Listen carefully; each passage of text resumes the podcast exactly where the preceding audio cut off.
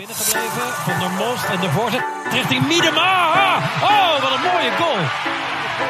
Para o Brasil, zero para os Estados Unidos. Amar! Maravilha! Agora, agora, agora, agora, agora, agora, agora! A run on that side. No foul given. Morgan running, looking for 100. She's got it. Fala galera, eu sou o Thiago Ferreira e está começando de primeira seu podcast de futebol feminino. Estamos no episódio 66. Temos uma estreia hoje na equipe. Eu já vou guardar essa estreia para o final. Primeiro eu vou chamar meu amigo Bruno Bezerra. Fala, Bruno, tudo certo? Tudo certo, Thiago. Pessoal, não vou citar todos que estão aqui, porque temos surpresas. Mas bom estar de volta aqui no de primeira. Tema bem interessante, a FAWSL, que foi cancelada. Mas tivemos surpresas, tivemos um campeonato bem nivelado, até bem interessante. Vamos, vamos comentar aí um pouco sobre o que aconteceu aí na Liga Inglesa nessa temporada. A outra participante da mesa aqui, Kátia Valentim. Tudo certo, Kátia? Saudades de você já, hein? Opa, Tiago, demorei, mas voltei, né? Vamos falar aí sobre essa decisão do cancelamento, que eu acredito que foi precipitado, cancelar o campeonato na temporada que talvez tenha sido a, a, a mais disputada da história.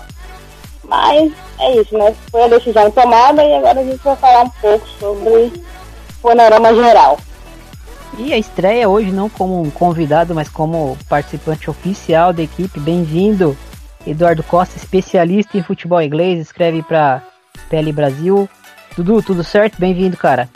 E aí, Thiago, Bruno, Kátia, pessoal do De Primeira que tá ouvindo, um prazer muito grande fazer parte agora da equipe né, do De Primeira. Eu que sou um ouvinte já há muito tempo, ouvinte assíduo do podcast, admiro muito o trabalho de vocês e agora podendo fazer parte aí da equipe sempre que possível.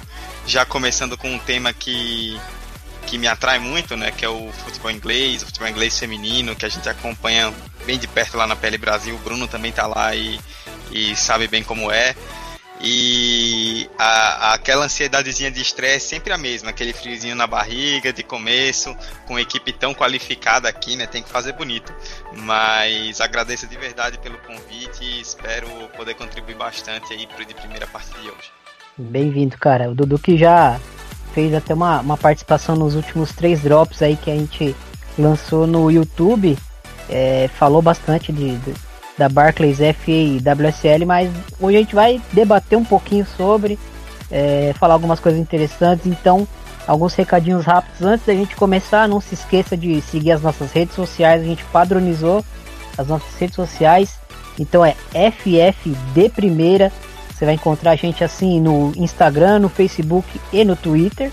E estamos aí nos agregadores é, Stitcher, estamos no Google Podcasts, enfim, chegamos no Deezer também. Então é, fiquem à vontade para seguir a gente. E vamos lá, vamos falar um pouquinho de Liga Inglesa, vamos falar um pouquinho de Barclays FAWSL. Bora lá! Podcast de primeira.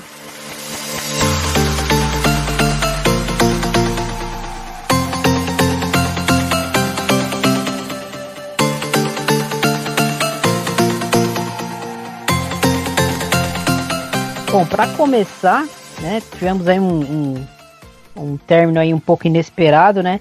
O, o Eduardo já falou um pouquinho pra gente no, no Drops é, do que aconteceu. Como eu queria que o, que o Eduardo reforçasse um pouco para quem vai ouvir o podcast é, sobre esse panorama, a circunstância a qual acabou o campeonato. Rapidamente, né, para quem não pegou, a WSL estava com, é, com 12 times, né, em turno e retorno, estava programada para ter 22 jogos, 22 rodadas no caso. É, a gente tinha dois times com 16 jogos, o Manchester City e o Brighton, e outros times aí com 15, 14, 13, por alguns problemas a gente teve alguns jogos adiados, né, algumas rodadas adiadas nessa temporada. E aí, por conta da pandemia, o campeonato parou, a gente ficou aí um tempão esperando uma definição, durante muito tempo a FA não se pronunciou. E aí, recentemente, agora no ainda no mês de junho, a FA anunciou oficialmente que o campeonato estaria encerrado. É, durante um, um, tempo houve uma certa dúvida, porque a própria entidade disse que ainda definiria o que ia fazer, se ia manter a tabela como estava em pontos ou se ia fazer pontos por jogo, porque como eu falei, vários times tinham jogos a menos ou a mais. E aí depois eles decidiram que fariam a classificação por pontos por jogo. E isso causou um, algo meio bizarro, né? Que o Chelsea fez menos pontos que o Manchester City, fez um ponto a menos, mas foi campeão, porque tinha um jogo a menos e aí na média de pontos por jogo ficou à frente. Enquanto o Liverpool, que era o time que cairia indo mesmo e não teve mudança nisso. Foram poucas as mudanças na tabela, na verdade, né? Mas como a Kátia falou, acho que é um tópico que a gente pode até entrar, que ao que parece acabou sendo algo um pouco precipitado pelo fato de outras ligas pela Europa estarem voltando também. É, e é curioso, né? Enquanto a, o campeonato masculino, né, a Premier League, teve um debate gigantesco de semanas e semanas se voltaria ou não, voltou agora na última semana. Quem acompanha o futebol inglês viu aí o retorno da Premier League. O campeonato inglês feminino acabou sem muita cerimônia, né? Não teve muita briga dos clubes, não teve muita polêmica.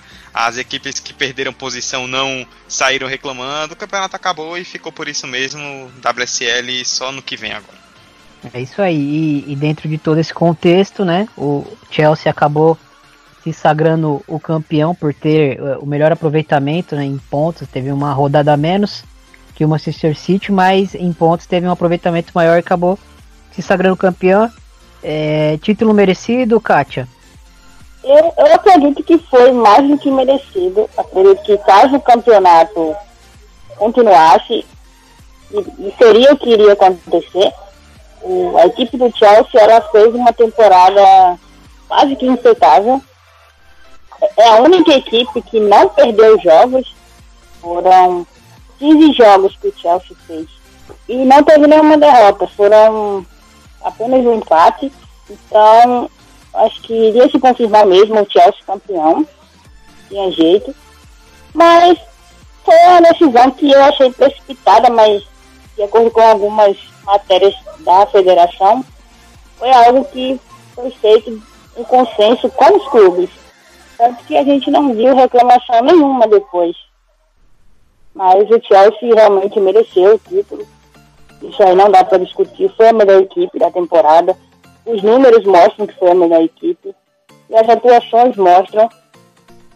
O, o time foi impecável nos confrontos diretos, que acaba que decidindo o campeonato é sempre esses confrontos diretos, mas foram impecáveis. É, e Brunão, tivemos aí uma, uma briga entre três é, potências né, do, do, da Liga Inglesa, o Arsenal que acabou disparando na frente como na temporada passada, mas acabou talvez não tendo gás ali para terminar na liderança, né? E o City que fez uma campanha extremamente regular e o Chelsea que deu tava sempre próximo ali da briga, mas que né, um pouquinho antes desse, desse encerramento acabou dando o pulo do gato ali e, e ultrapassando, ganhando jogos importantes. É, como é que você avalia essa, essa luta aí pelo título entre essas três equipes, Bruno? Bem, foi uma luta bem interessante, né? Entre as, as três equipes que brigaram assim, ponto a ponto pelas primeiras, duas primeiras posições, né? Que dão as vagas para a próxima UEFA Women's Champions League, né? O Chelsea, eu acho que a gente ficou um pouco, vamos dizer assim, um pé atrás naquele empate com o Brighton, né? Que o, o Chelsea conseguiu um empate no, no, finalzinho, já nos acréscimos, né? Na segunda rodada. Mas depois daquilo, o, o, o Chelsea só empilhou resultados positivos, né? E jogando bem. Né? Ganhou do ganhou do Arsenal, que foi um confronto direto, né? O jogo lá no, no estádio do, do Kingsmeadow, do, do Wimbledon, AFC Wimbledon, né? Acho que aquele resultado foi bem importante, que motivou o Chelsea a chegar, vamos dizer assim, chegando, né? Brigar pelo título. E basicamente foi isso que a gente viu, né? Tanto que o, o, o Chelsea não perdeu, né? como foi citado pela, pela Kátia, né? 15 jogos, só 3 empates, né? Os empates foram contra o Brighton, contra o Liverpool, surpreendente até, e contra o Manchester City. O último jogo antes da, da parada, né? Da, por conta da Covid, que foi um 3 a 3 eu acho que um dos melhores jogos da temporada, né? Agora falando um pouquinho sobre o Manchester City, o time conseguiu empenhar, empenhar resultados positivos, né? Tanto que o Manchester City ele tinha uma defesa muito boa. um ataque também muito bom, né? A, a, a gente vai citar mais à frente os destaques né, das equipes, mas o Manchester City conseguiu ficar as quatro primeiras rodadas sem sofrer gols, né? E foi um, um ponto da equipe, né? A equipe que sofreu só nove gols, né? E duas derrotas justamente contra os rivais diretos, né? Perdeu pro Arsenal e perdeu pro Chelsea. Né? E restante só vitórias, vitórias e o empate ainda contra o Chelsea, né? Que foi o último jogo antes da, da do cancelamento né? da, da liga. Já o Arsenal teve uma, uma irregularidade meio que estranha, né? porque o Arsenal, a gente olhava para aquele time, ah, esse time é maravilhoso, interessante, tem jogadores que podem decidir, mas em campo você via que parecia que não, não, não empolgava como conseguiu resultados, né? Aquele 11 a 1 diante do Bristol, goleadas e tal, mas o Arsenal pecou nos confrontos diretos, né?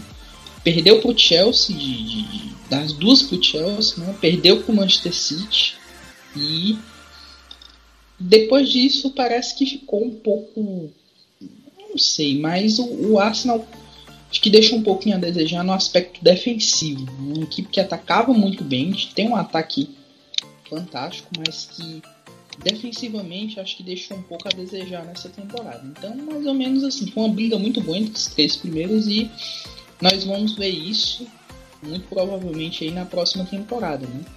A gente vai comentar mais à frente. Eu ouso dizer que o Arsenal perdeu o campeonato nos confrontos diretos, né? Foram quatro, ele perdeu três. Então isso foi crucial para a equipe meio que morrer na praia, né? Ficar na terceira colocação, fora de Champions. E a gente vai falar mais pra frente. É, o, em um campeonato tão, tão disputado, né? Assim, quando você tem, no caso, como o Thiago falou, né? São os três times principais, então eles estão muito à frente do resto. Então, quando você tem três times que estão muito à frente dos outros, esses confrontos diretos são ainda mais essenciais, porque é mais difícil você imaginar é, os principais times perdendo pontos contra os times menores. Como o próprio Bruno falou, o Chelsea é, não perdeu, né? Foram 12 vitórias e 3 empates apenas. É, aquele 3 a 3 maluco. Acho que foi um, um. Se for uma despedida meio por linhas tortas, acabou sendo uma grande despedida do campeonato que E o Chelsea pelo estilo de jogo, né? A gente tinha muita dúvida como viria o Chelsea esse ano depois da temporada passada difícil. A Emma Reis teve, teve muita dificuldade teve a questão da gravidez, é, do problema da gravidez, né, que foi algo muito sério e aquilo acabou afetando muito o elenco. Então a gente tinha uma dúvida de qual Chelsea veríamos esse ano e o Chelsea que a gente viu foi um Chelsea muito forte. Tanto que você olha a tabela, por exemplo, os números não mentem. São 47 gols em 15 jogos.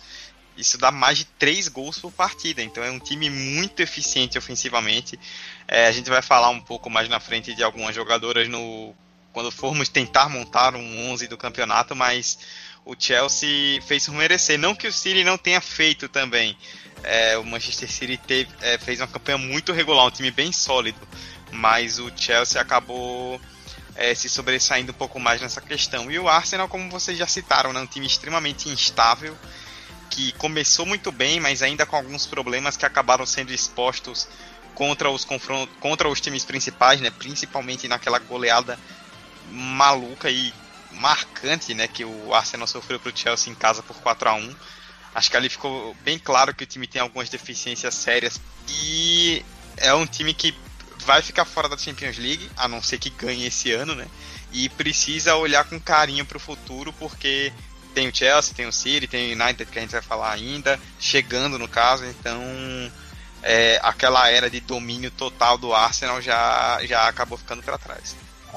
Sobre o Chelsea, é bom a gente pontuar que essa temporada ela mostrou um, um Chelsea com um poder de reação muito bom duelo, o primeiro duelo contra o Arsenal, que elas saem perdendo. E aí entra também a, a, a excelente temporada da Bethany England. E o, o, o Chelsea ele não só reage quando ele consegue mudar todo o cenário do jogo para conseguir a virada. No jogo contra o Manchester City, a mesma situação.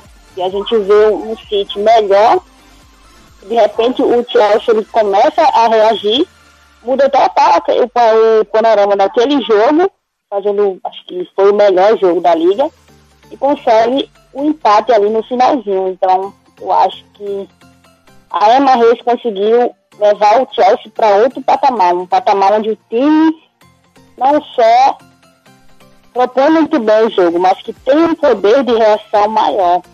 E, e na opinião de vocês, é, dá para dá pra gente colocar na conta de, de elencos mais equilibrados por parte do, do, do, Chelsea e do Manchester City, dizendo que a gente tava até debatendo em off, né, que, que o elenco do, do Arsenal é uma equipe com poder ofensivo gigantesco, joga um futebol né, envolvente quando tem a bola nos pés, mas é uma equipe que, que é, tem um pouco de dificuldade de recuperar essa bola, né, principalmente em jogos grandes, quando é, principalmente Chelsea, Manchester City é, fazem também questão de ter a posse da bola.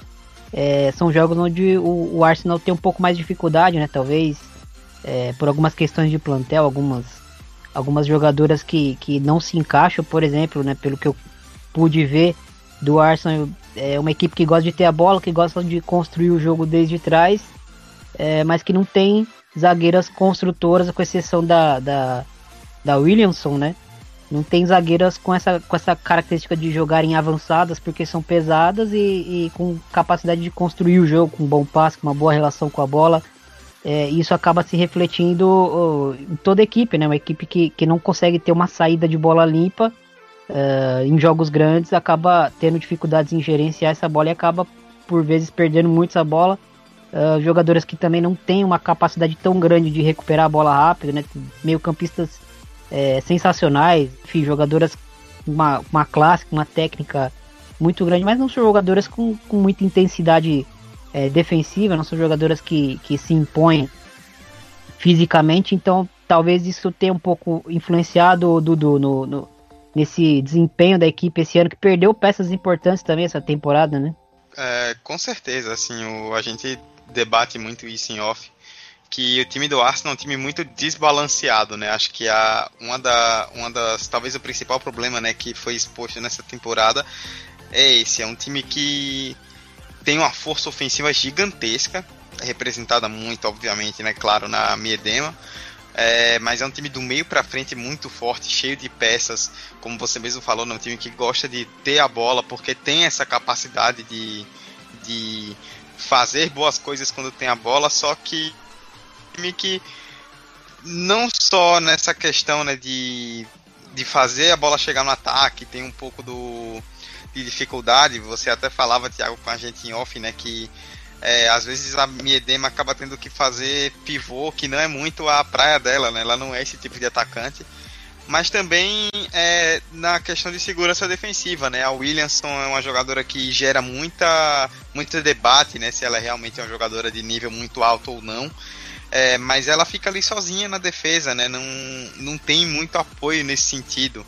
É, se você olha, por exemplo, a, os outros times, o Manchester City tem, além da Roebuck, né, que é uma excelente goleira, tem a Steph Houghton, que a gente nem precisa descrever aqui a qualidade dela. O Chelsea teve a Berger, né, que fez, que fez a primeira temporada completa dela né, no time, se firmou no gol. A gente teve a Anderson, a Eriksson, a Bright é, trazendo, formando um pilar defensivo muito forte. No Arsenal você não encontra esse pilar.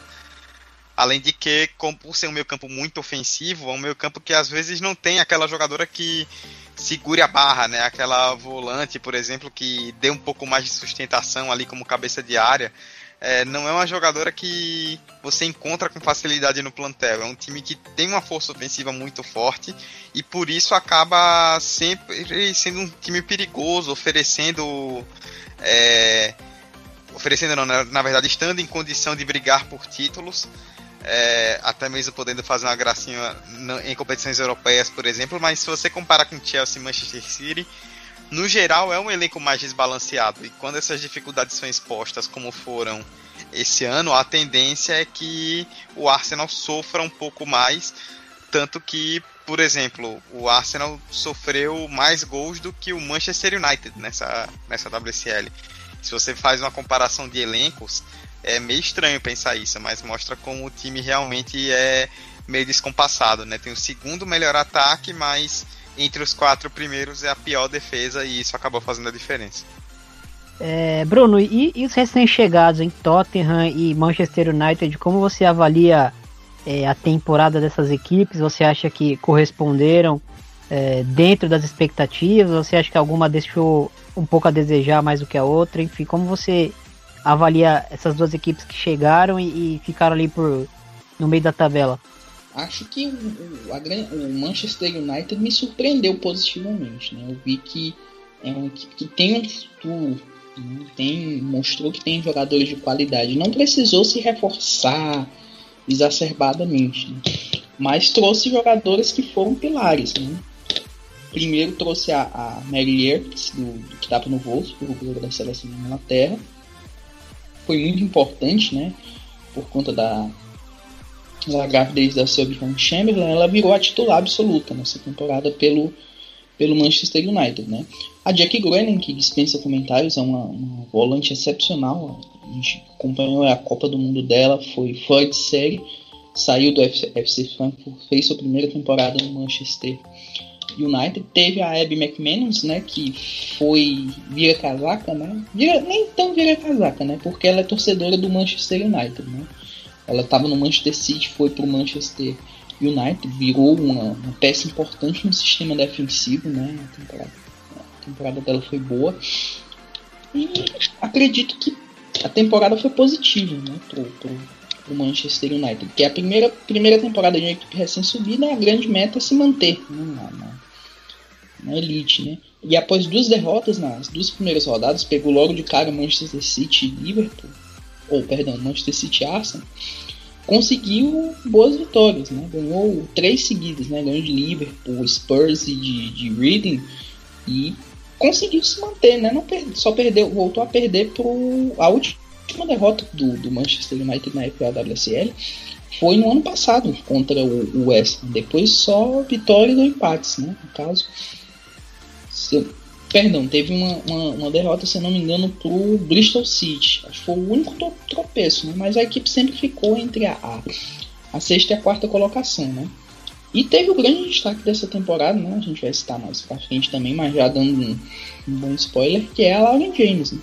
Acho que impossível a gente não falar do, do, da temporada do Manchester Manchester United feminino sem citar essa, essa jogadora que mostrou muita qualidade, né? Para quem não, não acompanha o futebol inglês masculino, ela é irmã do, do Rhys James, jogador do Chelsea.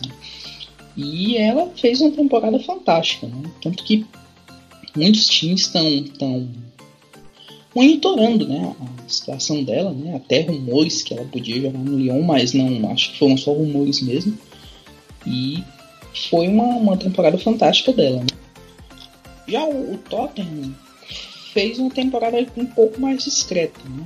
Não se reforçou tanto, trouxe alguns reforços, alguns medalhões, né? o caso da, da Gemma Davidson, reconhecida de Chelsea, jogou no futebol dos Estados Unidos também, mas foi basicamente com o elenco que estava na segunda divisão. Né?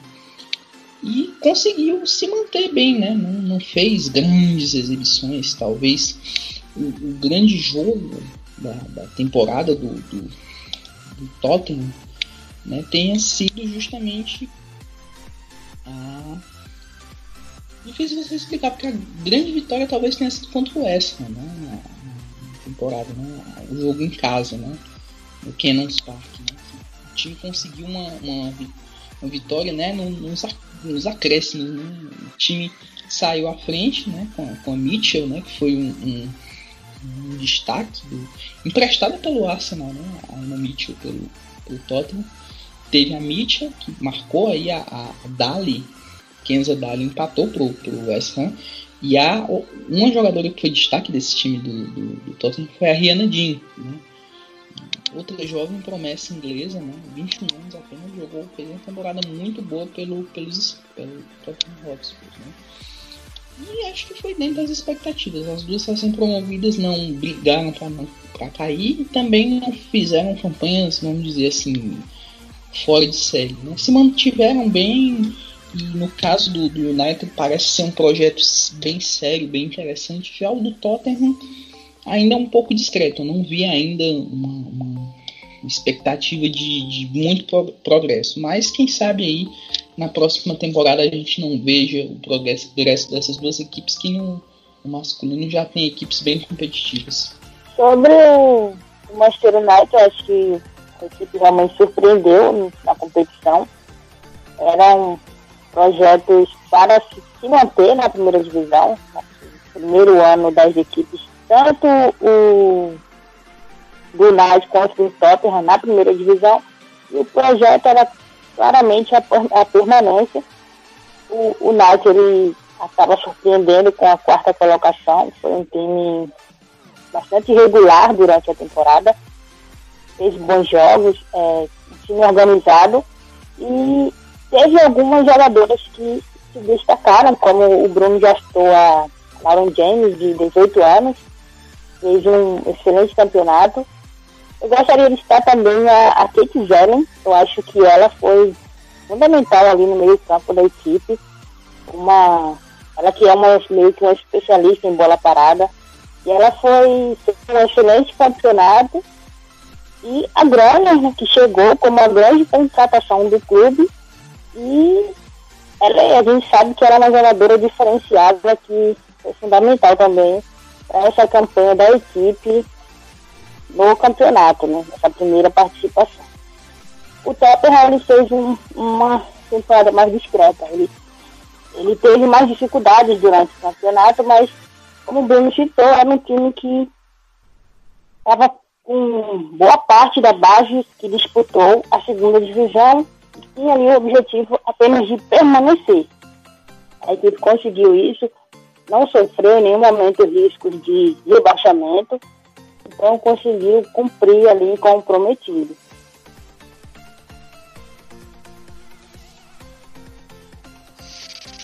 É, eu acho que o, o, Bruno citou, né, que o projeto do Manchester United ele é mais consolidado do que o Tottenham, com certeza. Mas eu também acho que o Tottenham fez uma temporada muito digna. Acho que pelo fato de o Manchester United ter feito uma temporada tão boa, assim, muito acima da média para o que a gente esperava, é, acabou parecendo que a temporada do Tottenham não foi tão boa, mas foi bem interessante, né? A Katia já citou, né? Bem sólida para um time que tinha como objetivo se manter. Acho que o que a gente esperava inicialmente, é, quando, quando a liga estava para começar, era que o United fizesse algo parecido com o que o Tottenham fez, ficar ali no meio de tabela, um pouco acima da zona de rebaixamento com uma certa segurança, não que fizesse uma campanha de se sobressair, de de ficar ali, de ser o quarto colocado, de, é, de em alguns momentos fazer frente durante os jogos, né, claro, para os times do top 3. Acho que no caso do United, o que faltou um pouco foi experiência, né? Tipo, você viu que ficou bem atrás ainda do top 3, é um projeto menos consolidado que os três times principais e falta um pouco de rodagem ali na hora decisiva, o que é normal. Mas eu destaco é, óbvio, como vocês falaram, né? A Lauren James é impossível não falar dela, né? Só 18 anos. É uma jogadoraça, ela tem muito por crescer ainda. O futebol feminino ainda vai falar muito de, desse nome que a Lauren James joga demais. É, a Kate Zillen e a Jackie Groen, né, as duas ali no meio campo indo muito bem. É, não esperava que Quer dizer, esperava até pela questão de habilidade, mas fiquei um pouco surpreso pela questão da adaptação da Groenen ter se integrado ali com uma certa rapidez, entendeu bem o esquema e, e se mostrou uma excelente jogadora para o time. E o trabalho da Casey Stoney, né? Tanto que ela está sendo até cogitada para ir para a seleção inglesa agora com a saída do Phil Neville. Um grande trabalho, já havia ganho a segunda divisão no ano passado e agora consolidando é, é, esse excelente trabalho no Manchester United com esse quarto lugar. No caso do Tottenham, como eu citei, né, é, era o, o, esperado, né, que o time conseguisse se manter, se manter na primeira divisão com solidez. Muitas jogadoras jovens, o Bruno já citou a Dean, tem a Anna Philby, a Kit Graham também, é, outras outras jogadoras bem interessantes. Mas é isso, né? É um time muito inexperiente, mais até do que o Manchester United. Então acabou sentindo em alguns momentos, em alguns jogos que poderia ter vencido, subido mais na tabela. Mas acho que o Tottenham é outro time que, se olhar com mais carinho para o futebol feminino, pode conseguir coisas grandes. O United está mais perto de chegar nisso com o trabalho que está fazendo. O Tottenham acho que ainda vai demorar um pouco mais, mas é, tem condição, tem estrutura, tem camisa para isso e basta querer fazer, porque seria muito bom a gente ver mais um time brigando pela brigando lá em cima na WCL. Né? Dudu e Reading chegou muito próximo, né, do, do, do Manchester United. Tivemos também é, o próprio Everton, né, com 19 pontos ali, 4 atrás do, do United e 3 atrás do Reading. É, eu citei no drop, né, que que eu fiz há um tempo atrás aqui pro de primeira falando desse meio de tabela, que foi uma briga meio meio maluca, né? Porque foi um monte de time muito parecido se alternando. Tanto o Reading como o Everton, o próprio Tottenham, o West Ham, você vê que eles ficaram separados por poucos pontos, né? Eram times que é, se alternavam muito. É, desses quatro times, eu vou destacar o Reading, não só por ter feito mais uma campanha ali segura, né, se estabelecendo como um time de tabela, de meio de tabela, né, perdão, mas também pelo, pelo excelente campeonato da Farah Williams, né, impressionante como é, é, como diria o, o, ditado, né, ela parece vinho, quanto mais velha vai ficando melhor, é incrível como ela joga muito e é totalmente, o time é dela, o time é totalmente da Williams, é da, da Farah Williams, tanto que ela é a a líder de gols e de assistências do Everton, do Reading, e em assistências ela não é só a líder do Reading, como a terceira do campeonato. Só a Miedema e a Beck do Manchester City deram mais assistências do que ela, assim.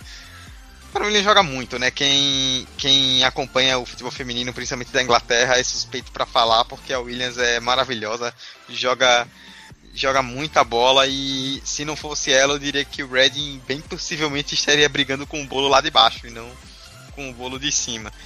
É, nos casos, a gente já citou o Tottenham, né, mas nos casos de Everton e West Ham, são dois times relativamente semelhantes, né? O Everton se mostrou é, mais seguro, não fez uma temporada ruim, né? Tanto que acabou ficando trabalho que é bom.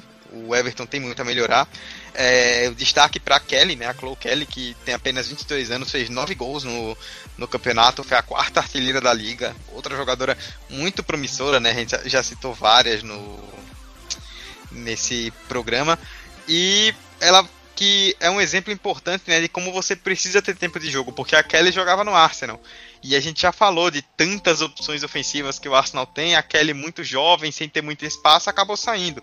Foi para um time menor, para o Everton, e agora está realmente se mostrando. Para quem sabe, em um próximo momento, voltar para uma equipe lá de cima. Acabou fazendo bem para ela descer um degrauzinho ali para poder ter mais é, rodagem. No caso do West Ham, é, a, eu acho que a gente acabou colocando uma certa expectativa no West Ham por conta da temporada passada, né? Quando o West Ham chegou na final da FA Women's Cup, perdeu para o Manchester City, é, acho que acabamos criando uma expectativa que não condiz tanto com o time, por isso até parece um pouco que foi uma temporada decepcionante. Me chamou a atenção o número defensivo do West Ham, tomou 34 gols em 14 jogos, é um número defensivo horrível. Só o, o, Bristol tomou mais gol do que o West Ham, nem o Liverpool que caiu chegou a tomar tanto gol, ficou bem longe disso, na verdade. É, e o é o destaque negativo, né? Positivamente tem a Adriana Leon, quem diria, né? A Adriana Leon é, sendo artilheira de time na WSL em 2020, fez cinco gols e a Alicia Lehmann, a suíça que é um nome interessante, outro nome de futuro, tem só 23 anos, e vale a pena a gente ficar de olho também. Mas é isso, né? Foi uma briga bastante igual, né? Muitos times que se alternaram durante várias vezes na tabela ali entre, entre as equipes principais, tanto que foi ali que a gente teve mais alternância no, nas posições quando a FA determinou que o critério seria por pontos por jogo e encerrou o campeonato. É, eu ouvi o, o Kloppcast, né? Esses dias e, e, teve um episódio especial sobre futebol feminino onde é, falaram bastante sobre é, o contexto né, do Liverpool no futebol feminino de campeão né, na temporada, acho que 14 para rebaixado nessa última temporada. É, traçaram né, todo um, um, um paralelo com a importância que o clube dá ao masculino e não dá ao feminino, enfim, é, perda de jogadoras importantes. É, o Liverpool foi uma equipe que engrossou né, nos grandes jogos. A gente, o Bruno até citou aí nas primeiras rodadas, tirando o ponto de, de, de, time que brigou por título. Na última rodada, é, que valeu, é, perdeu apenas por 3 a 2 pro, pro Arsenal. Por que o Liverpool caiu, né? O Liverpool, que, que é uma equipe tradicional de futebol feminino. Bem, é, pra gente explicar essa situação do, do Liverpool, né? Primeiro, primeiramente eu, eu recomendo vocês escutarem esse, esse podcast. Tá muito bom. Quero mandar um abraço pra nossa intrépida amiga Zena Andreola, que tá lá no, no pessoal do Filtro, também participou, entende muito de futebol feminino, Liverpool principalmente. E o que eu vi muito do Liverpool é que era uma equipe que, quando perdia por pouco, né? Não era equipe que ah, o Liverpool é goleado toda rodada, que nem foi o caso do Bristol City que tomou muitos gols. Não, se você for pegar a derrota que o. A, pra, por incrível que pareça, a derrota que o Liverpool levou mais gols foi contra o West Ham, foi um 4 a 2 né? De resto foram derrotas simples, né? Perdia por 1x0, perdia por 2x0, empatou, né? Empatou com Chelsea, empatou com West Ham. Venceu o Bristol City, que foi a única vitória da, na temporada. E eu achei que faltou um pouco de, vamos dizer assim, coesão, né? Que era um time que tinha jogadores interessantes, né? Tinha a, a Leigh Hobb, que foi uma lateral, lateral que fez bons jogos, tem a Jess Clark, a própria Melissa Lawley, que chegou com muita expectativa e não, não correspondeu quanto se esperava, né? Teve a chegada da Furners, né, no, no início do ano, que deu um gás extra, né? Ela vamos dizer assim, foi importante nessa reta final, até no, no, no próprio Liverpool. Teve a Babangide também, que é uma, uma promessa, né, que, que, fez ótimos jogos pelo, pelo, pelo Liverpool. Mas faltava, vamos dizer assim, o time engrenar. O time não engrenou na temporada e isso foi primordial para a queda, né? Uma equipe que não conseguiu engrenar no começo não era no final que iria se estabelecer, né? E falar um pouquinho sobre as equipes que também brigaram, né, contra, contra a queda, também, entre aspas, né? O Brighton não brigou tanto com, com, com, contra a queda, né? mas é uma equipe bem modesta. Né? O trabalho da, da, da treinadora, um, um trabalho discreto né? do, do Brighton nessa, nessa temporada. O time não, lutou, lut, não lutou diretamente para cair, mas também não, não, não, fez uma campanha como foi o caso do United, né, brigar pelo, pelo topo entre essas quatro primeiras posições, né? E eu queria destacar no Brighton, né, um jogador que me chamou a atenção, os jogos que eu, que eu acompanhei, foi a Ellen Whelan, né? Ela marcou cinco gols na FAWSL, foi artilheira do time na, na competição, é um jogador de futuro, né? Um jogador que pode, vamos dizer assim, pintar em algum time mais forte na próxima temporada, tá valorizada até. E eu acredito que ela possa pintar em uma equipe mais forte, sei lá, um Manchester United, um próprio, um próprio, vamos dizer assim, até continuar no Brighton, né? Quem sabe o Brighton faz um, um, um projetinho interessante, né, para a próxima temporada. É uma equipe que, vamos dizer assim, tem uma categoria de base promissora, né? E vamos ver, né? Outra equipe que ficou nesse bolo aí foi o Bristol City, né? O Bristol City terminou com 38 gols sofridos, né? Defesa, 38 gols, quantos do Arsenal, né? 11 só num jogo, né? É uma estatística bem negativa. O caso do, do Bristol City, né? Que também montou um elenco, tem um elenco muito modesto, né? não tem tantas, tantas estrelas assim tem muitas jogadoras, vamos dizer assim, que se destacar em algumas equipes mai, mai, maiores tentaram destaque e não, não conseguiram, vamos dizer assim, brilhar, né?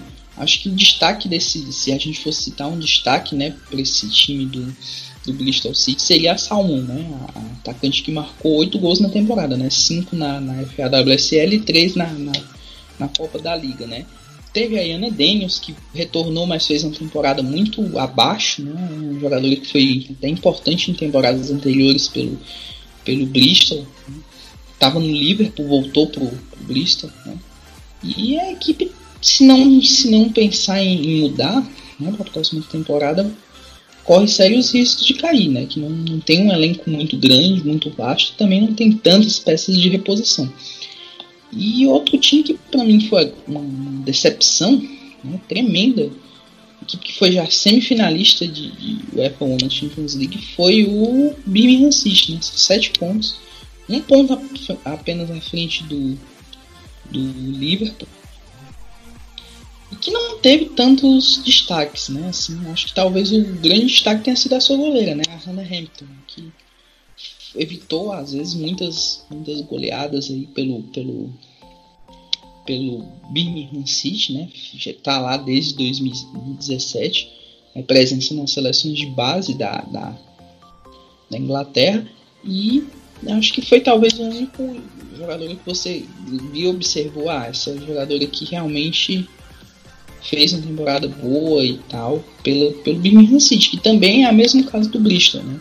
Se não se cuidar, corre sérios riscos de cair, como, como foi o caso do, do Liverpool, né? que infelizmente vai ter que disputar a segunda divisão na, no futebol feminino na próxima temporada.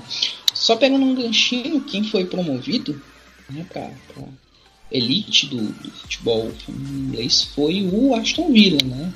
Aston Villa fez uma campanha muito boa na Championship. Eu peguei alguns números delas, né, uma campanha que, que, vamos dizer assim, terminaram em primeiro e com certa, vamos dizer assim, certa autoridade. Até tem um, um jogador que, que, chamou a atenção, que fez uma temporada muito boa pelo, pelo, pelo Aston Villa, que foi a sua atacante, né? Que é a, que é a Melissa Johnson, que fez 12 gols. Né, temporada, uma jogadora muito promissora aí, fez uma temporada excelente pelo Aston Villa, que terminou com 40 pontos, né? Pontos por jogo 2. quase 2.9, né, terminou com 39 gols marcados, 11 sofridos. Na segunda posição, na segunda lona, ficou o chefe United, estava 6 pontos atrás, né? Acho que dificilmente alcançaria. E o Aston Villa tem um projeto interessante. Né? Espero que não seja aquela equipe que sobe e que caia. Né? Tem jogadores interessantes, né? Tem a Marisa Ewers, né? Até um tem uma, uma, um meio campista até interessante, né? O caso da Ewers, uma curiosidade, é que ela era do Birmingham, grande rival, né? Ferrinho rival do Aston Villa. E o Aston Villa pagou pela transferência da, da Marisa Ewers, né? correm alguns rumores aí que a, a o Aston Villa vai trazer mais jogadores alemães, né? Tem o rumor da Sims que está no Potsdam, né? um jogador interessante, pode agregar muito ao Aston Villa. E vamos ver se esse time vai conseguir se manter na primeira divisão. Vai ser uma briga boa, tanto na parte de baixo como na parte de cima da tabela na próxima temporada.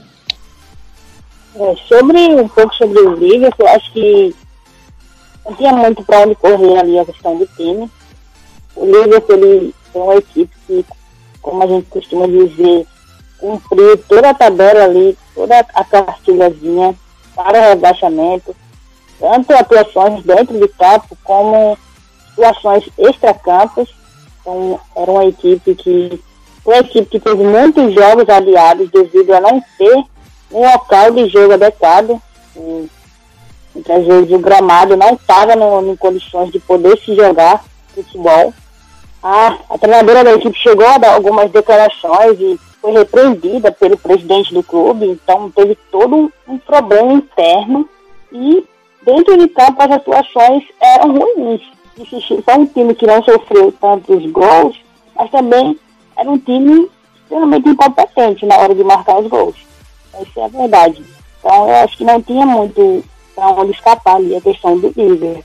Para mim, a grande decepção da temporada foi o Birmingham, que saiu de uma quarta colocação na temporada passada para a penúltima colocação. Ficou a um ponto ali do Liverpool, um ponto do rebaixamento. Então, isso foi uma queda muito grande, eu achei uma queda muito grande.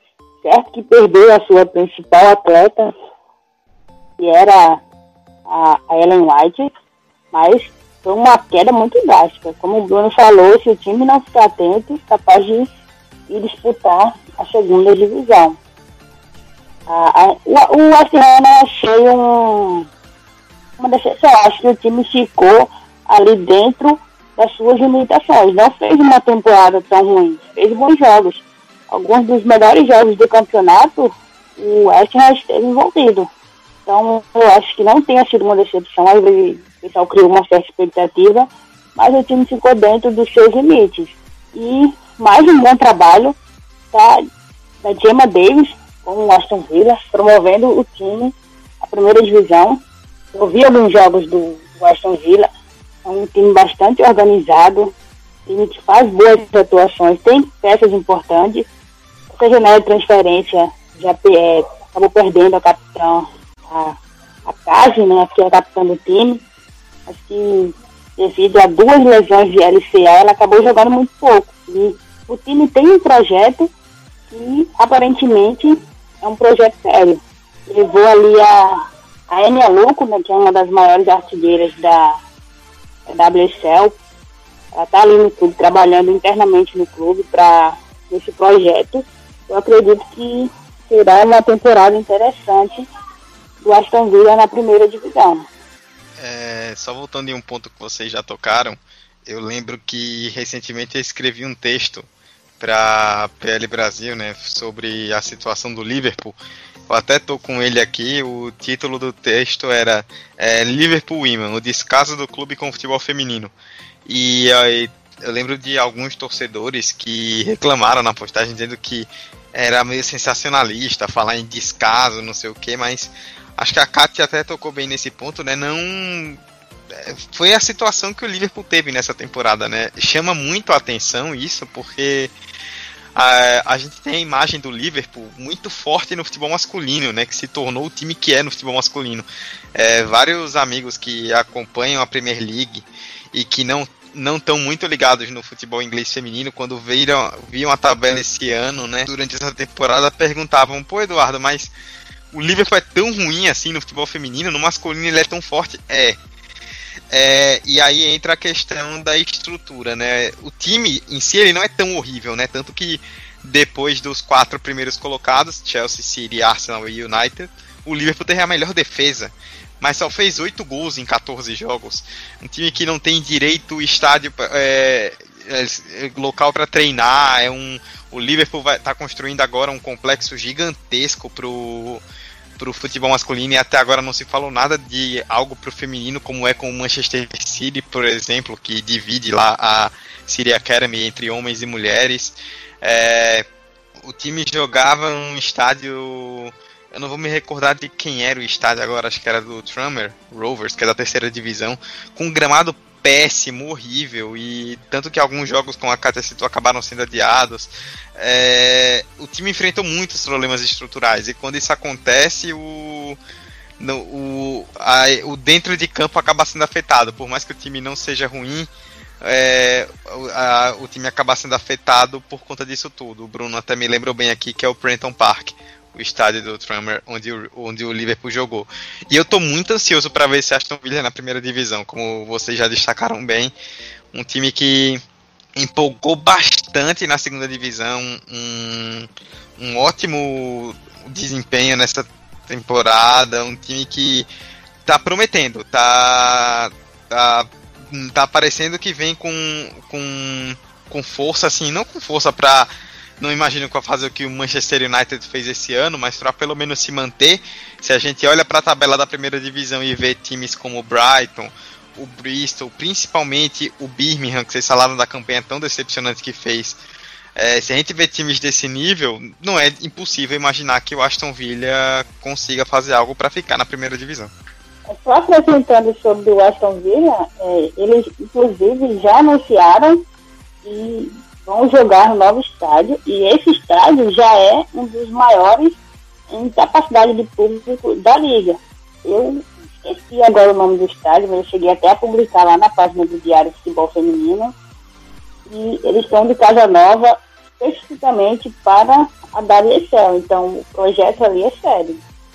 Se não me engano, Kátia, é o estádio do Walsall que joga a League Two, é o Bescott Stadium que o Walsall é uma cidadezinha que fica perto do perto do de Birmingham.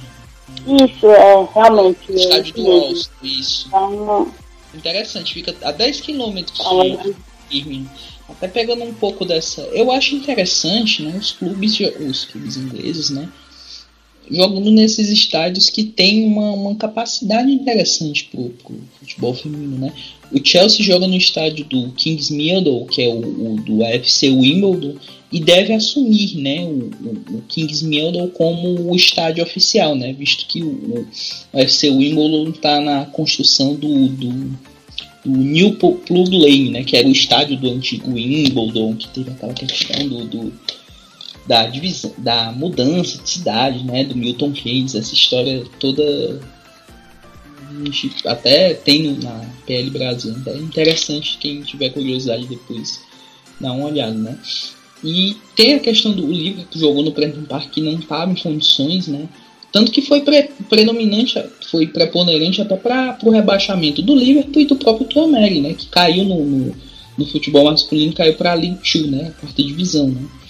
E eu acho interessante esse uso desses estádios, por exemplo, o, o, o Birmingham jogou algumas partidas no St. Andrews, né? O próprio o Tottenham, que, que se eu não me engano, o, Bra o Brighton jogou no estádio do Crawley Town, da quarta divisão, que são estádios que têm uma capacidade interessante para futebol feminino e também não, vamos dizer assim, recebem esses jogos, as torcidas abraçam, vamos dizer assim, é bem, bem, bem interessante isso aí. Uma equipe que tem sempre colocado um bom número de torcedores é, é o Red, né? É, os jogos do Red têm tido um, público bem, bem interessante o, o Arsenal, mas aí também entra a questão da camisa. Eu tenho um pouco o Reading devido à tradicionalidade do time e que tem mostrado aí um bom público. Essa questão de público é importante, que tem os estádios óbvios dos times, mas uma coisa que ficou bem marcada nessa temporada foi como a gente teve vários jogos nos estádios dos times masculinos e com bons públicos, né? O, a WSL se beneficiou aí das datas FIFA do futebol masculino e foi marcando jogos nos estádios quando não tinha rodada. Então a gente viu, por exemplo, na abertura do campeonato, teve o Manchester City e Manchester United que foi no, no Etihad Stadium, na casa do City. O Chelsea, se eu não me engano, na primeira rodada, não lembro se foi o derby contra o Tottenham. Não vou lembrar contra quem, acho que foi contra o Tottenham, que o jogo foi em Stamford Bridge.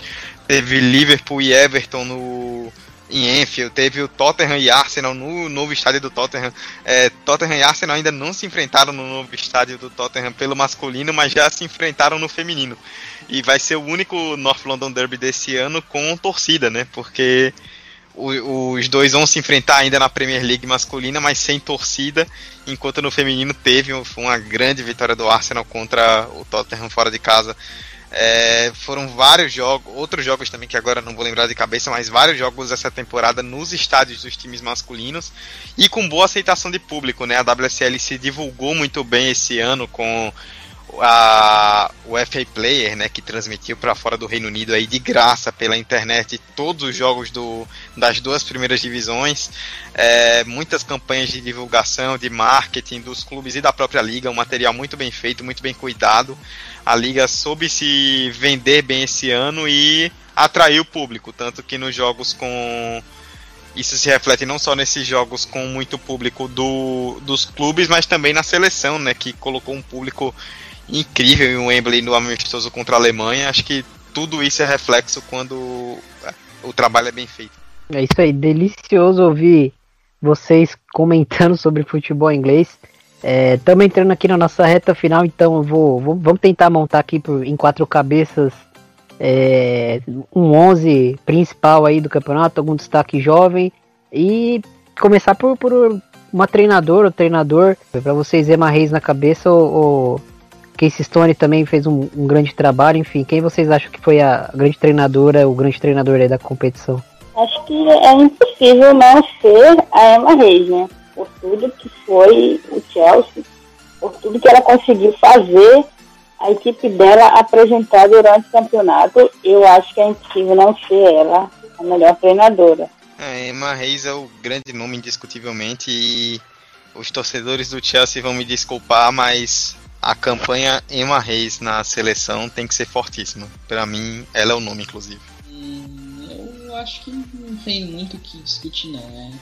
Emma Reis foi a melhor treinadora dessa temporada e não, talvez se fosse destacar outro treinador, outra treinadora, a Casey Stone, talvez. E goleira, Bruno? Acho que não tem dúvida também, é ele Roybook, né?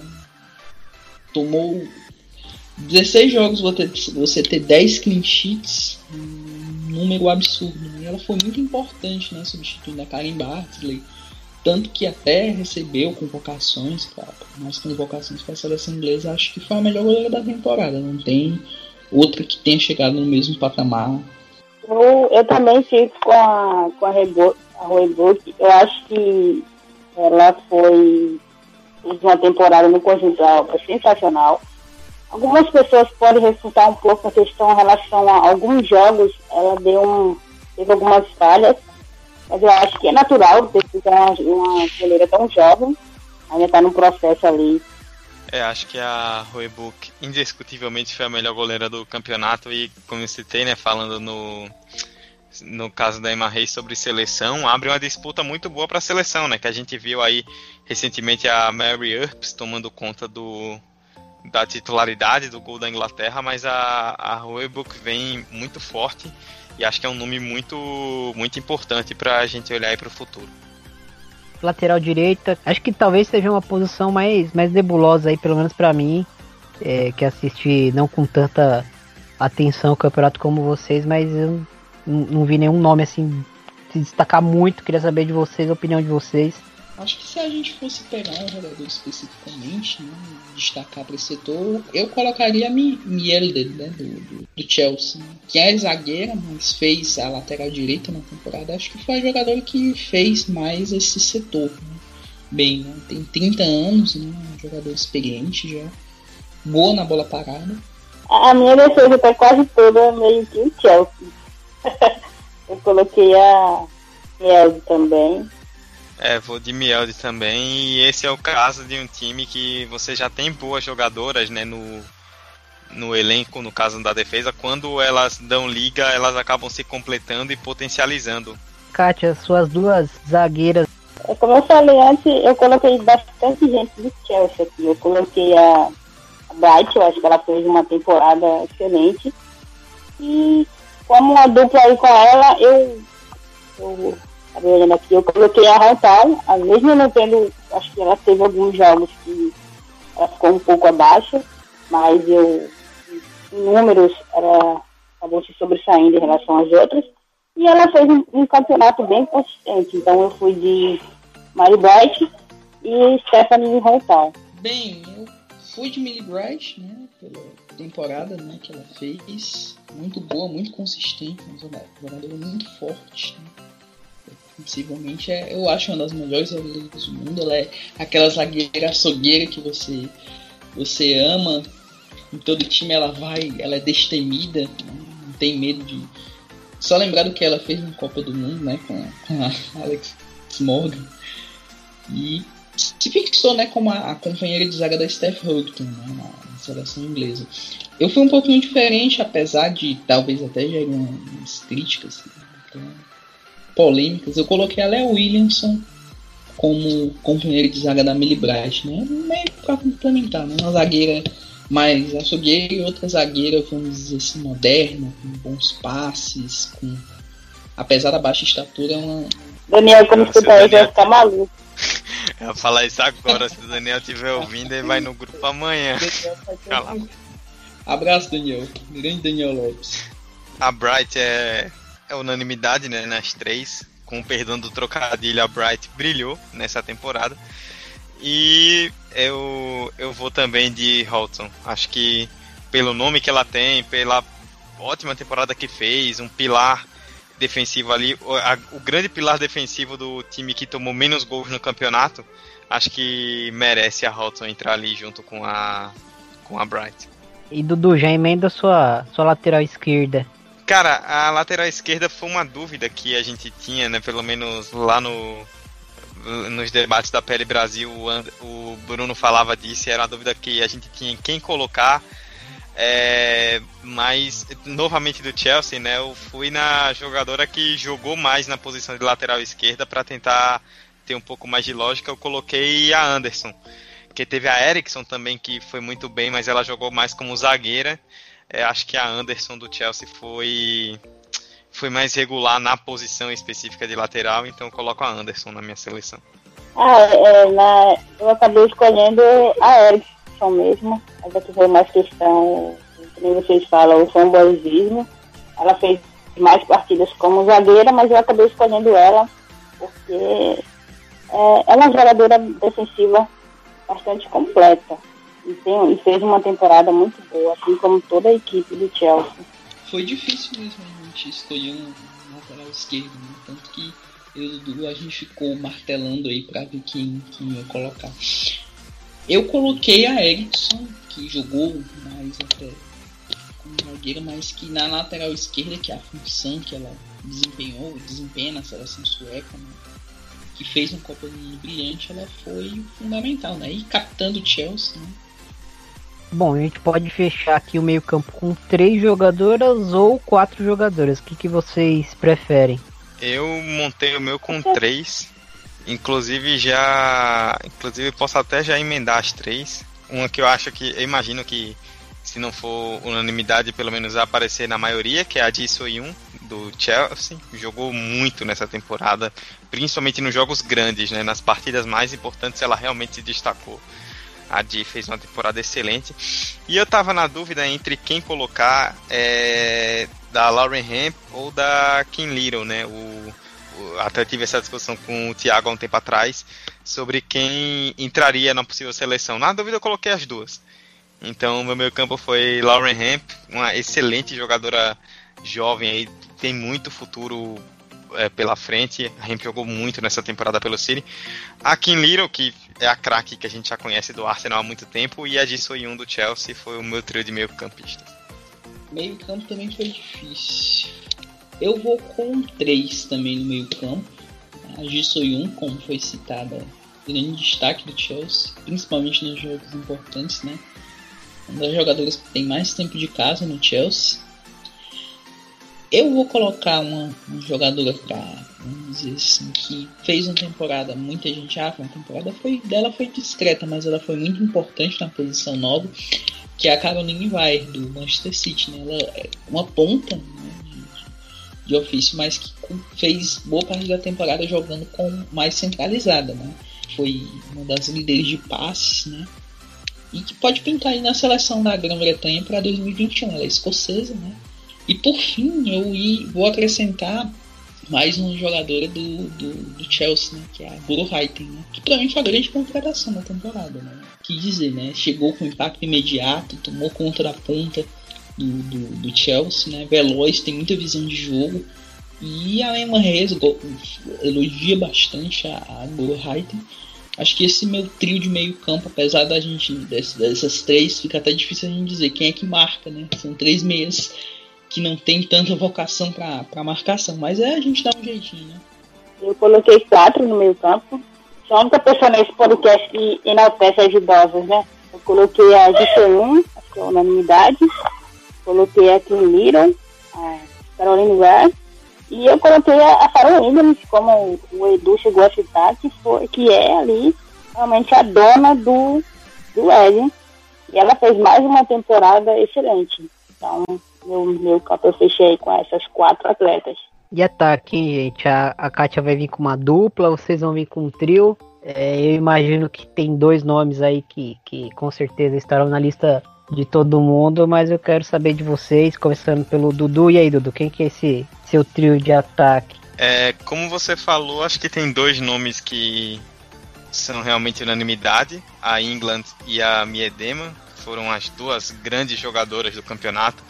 Eu confesso que ainda tenho um pouco de dúvida de para tentar fixar na minha cabeça quem foi a jogadora do campeonato, mas com certeza está entre essas duas. A minha Dema que foi artilheira, líder de assistências, é a grande jogadora que a gente que já conhece, né? Melhor do mundo, sem clubismo. É, mas a England, que é a temporada da vida dela, né? Impressionante como de repente a England é, desabrochou e jogou muito nessa temporada. Foi realmente um grande. O grande destaque do Chelsea e um dos grandes destaques da liga. Eu, particularmente, não esperava ver a England fazer um campeonato tão bom. a essa altura, mas jogou muito, muito, muito. E para completar esse trio, eu fiquei na dúvida, pensei em colocar a Bremer, né, do Manchester City, a Pauline Bremer, chegou já com teve um ótimo impacto, fez muitos gols. O City nem sentiu tanto no começo a falta da Ellen White lesionada por conta da Bremer, mas eu coloquei a Lauren James do Manchester United. Acho que pela surpresa que foi a chegada do United na campanha que o United fez e pelo impacto que ela teve tão positivo, mesmo tão jovem, acho que vale colocar a James nesse time. Então meu trio de ataque foi Bethany England, Lauren James e Viviane Miedema. O meu ataque ficou meio, meio fácil de se adivinhar, né? Coloquei a, a England, é impossível ela não estar numa seleção da rodada devido à temporada que ela fez, uma temporada espetacular. E, claro, a, a melhor atacante, a melhor camisa 9 que existe, a Midman, e foi, inclusive, a que dominou os números absolutos da competição. Né? Muito se falou sobre a equipe do Arsenal é, ter, caído, ter decaído muito, mas mesmo com a irregularidade do Arsenal e da própria Lideman, ela terminou o campeonato com 16 gols e 8 assistências, ficando diretamente de 24 dos 40 gols marcados pela equipe na temporada. Isso só na, na então é impossível a gente não estar Miriam ali no ataque. Tem clubismo, né? Melhor do mundo.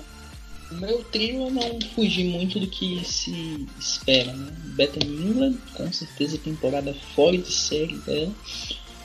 Viviane Miedema também, que. Ah, muita gente a temporada da Miedema foi regular. Não, não foi regular. A temporada dela foi boa. Não foi tão boa quanto a passada, mas foi boa. Temporada de, de craque que ela é, né? E por fim a Pauline Bremer, que vai jogar no Wolfsburg, né? reforço muito interessante das Lobas para a próxima temporada. Wolfsburg foi campeão alemão recentemente, estamos preparando aí um, teste para falar um pouco sobre a, a Freie Bundesliga. Estou até coçando as mãos, minha área, minha área, meu hábitat, como diz o, o, Thiago.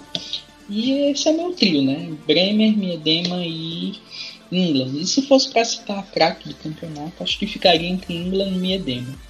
Acho que a Miedema merece esse, esse título de, vamos dizer assim, de MVP do, da CFA da WSL. Mas se a England ganhasse, não seria injusto, não.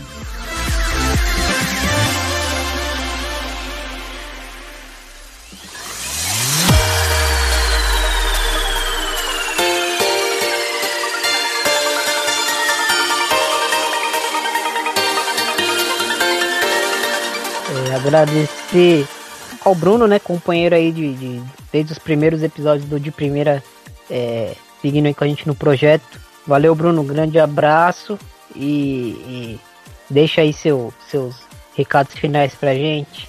Bem, agradecer, né, a estar tá retornando aqui ao, ao de primeira, né, a participação do Dudu, da, da Kátia agregaram muito aqui, sempre agregam bastante, né? Quem não viu o Drops do, do tá muito bom na nossa página no Instagram. A Kátia também que, que agrega bastante, entende muito de, na página dela é feminino, não toda vida eu esqueço a arroba. É muito boa, recomendo que vocês sigam, acompanhem as postagens por lá e é isso. Até a próxima, se cuidem, fiquem em casa enquanto possível, acompanhem, tem muito material de futebol feminino podcast, jogos antigos, enfim. É isso, valeu, valeu, até a próxima. Kátia, é... valeu pela participação também. E já, já voltando com, com, esse, com essa overdose de clubismo, né? clubismo não, é, são fatos, né? É, obrigada pelo, eu ia falar o convite, mas aí eu sou da casa, não tinha esquecido tanto tempo fora. É, segue a gente no Diário Futebol Feminino, lá no, no, Twitter, no Instagram. A gente tem feito ali um trabalho de formiguinha, reunindo informações aqui e ali, para deixar tudo em um só local. E é isso, pessoal. É, o, o Edu, o Bruno, que sempre são companheiros muito fáceis de a gente acabar debatendo sobre algo. São duas enciclopédia, digamos assim, futebol feminino. E até o próximo ano. Não, brincadeira. Até a próxima gravação. Dudu, bem-vindo mais uma vez. Um grande prazer ter a participação de você agora oficialmente na equipe. É, deixa aí seu, seu recado final e, e muito bom ter você com a gente. Bom, gente, eu que, eu que agradeço aí pelo convite, né? O Thiago me chamou aí para participar da equipe de primeira, pretendo estar colaborando aí com vocês sempre que possível. Eu agradeço ao Bruno e à Kátia também, né? O Bruno é, já companheiro lá da PL Brasil há algum tempo, a Kátia, que a gente acabou se encontrando aí pelo futebol feminino, uma ótima companheira de debate também. Exagera um pouco quando me chama de enciclopédia, que não é isso tudo. Não conheço nem metade do que, do que vocês sabem, debatem lá no grupo sempre. E agradeço a todos vocês que ouviram, né? Acompanhem a WSL, acompanhem nosso trabalho também na PL Brasil. Vai sair agora semana que vem um resumo bem legal da temporada como um todo, né? Destacando os principais times, as grandes jogadoras, seleção da temporada que o Bruno montou também. É, tá vindo conteúdo aí bem legal. É isso, espero que tenham gostado e que essa parceria seja muito frutífera aí por bastante tempo, que eu de primeira só tenho a agradecer. Um abraço a todos.